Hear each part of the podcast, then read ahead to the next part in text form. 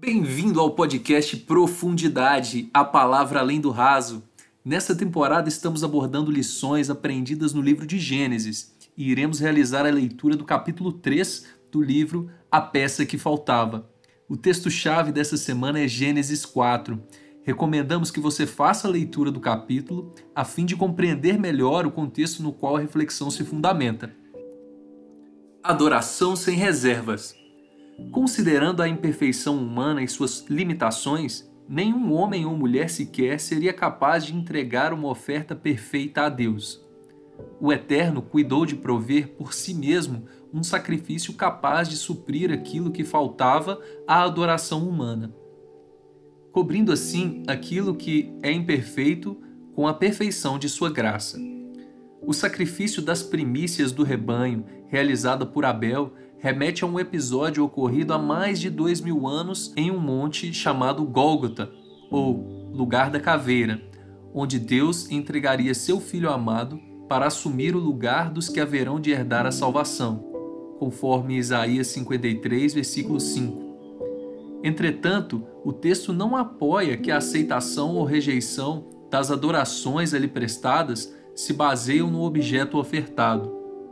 Antes, porém, acena a atitude com que cada adorador prestou suas ofertas. Deus examina a intenção, a sinceridade e o grau de sujeição daquele que se achega para o adorar. Se procederes bem, não é certo que serás aceito? Todavia, se procederes mal, eis que o pecado jaz à porta, e o seu desejo será contra ti, mas a ti cumpre dominá-lo. Gênesis 4, versículo 7. Oferta de Abel foi aceita por Deus porque foi feita com um coração disposto a entregar o seu melhor.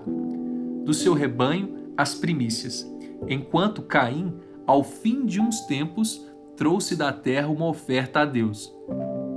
A adoração que agrada ao Senhor é aquela que é dada sem reservas. Aquele que sabe de um aspecto de sua vida que precisa estar entregue a Deus, contudo ainda retém para si mesmo, está ofertando a ele uma adoração semelhante à de Caim, retida, parcial e incompleta. Aos olhos divinos, não há região impenetrável ou demasiadamente escura no caráter e mente de suas criaturas. Às suas vistas, tudo está descoberto, de acordo com Salmos 139, versículos de 1 até 4. Entregue-o aquilo que tem sido retido, e ele o aceitará. Que Deus te abençoe.